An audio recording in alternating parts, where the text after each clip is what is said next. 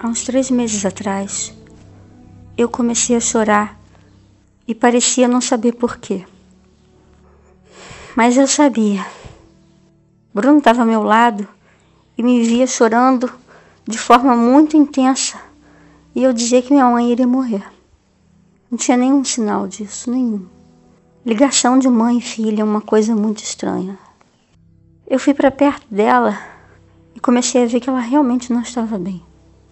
Meu irmão sempre fez de tudo, ele sempre cuidou muito bem dos meus pais, mas nessa hora eu acho que eu tenho um pouco mais de força para observar.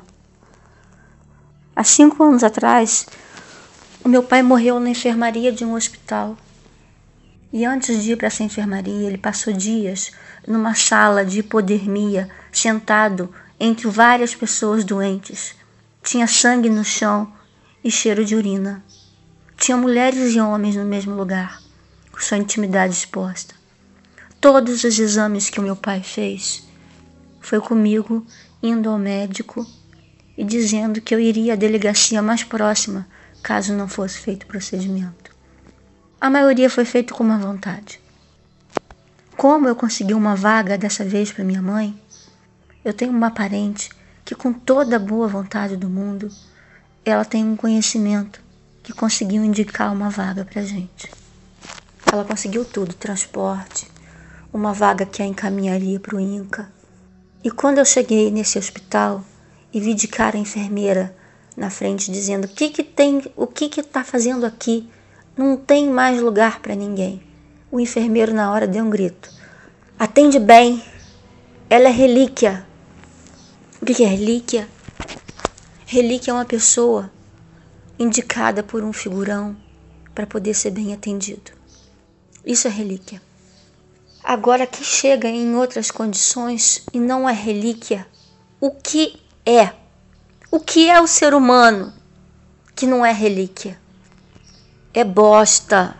E vou te dizer uma coisa: quando a gente escolhe nossa missão, a gente escolhe tendo a possibilidade de melhorar o ambiente que a gente trabalha ou de abandonar.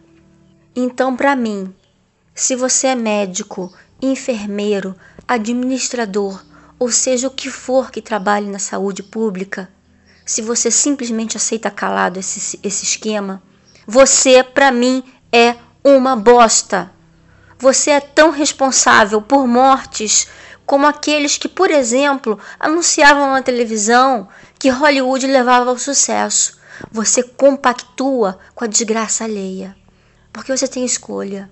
Todo mundo tem escolha de melhorar o ambiente em que vive. Todo mundo tem escolha entre ser humano ou não ser humano. Minha mãe foi um pouco melhor tratada do que meu pai. A gente ia conseguir a transferência dela para o INCA. Creio eu que até ela ir para o INCA, ela deveria ter ficado num CTI e não ficou. Me ligaram de madrugada.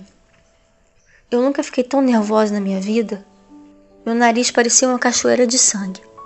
Quando eu cheguei no hospital e eu havia perdido a carteira de identidade dela, ainda tentaram me extorquir para poder liberar o atestado de óbito dela tentaram tirar dinheiro de mim para poder fazer um documento que é direito de todo ser humano, perante qualquer documento, qualquer documento que tenha o nome da pessoa.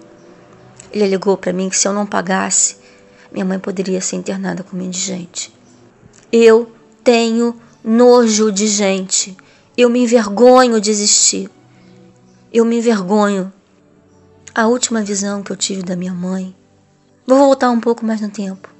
As primeiras visões que eu tive da minha mãe foram de uma mulher linda, vaidosa, solar, que gosta de dançar, gostava de sorrir, levou uma vida alegre.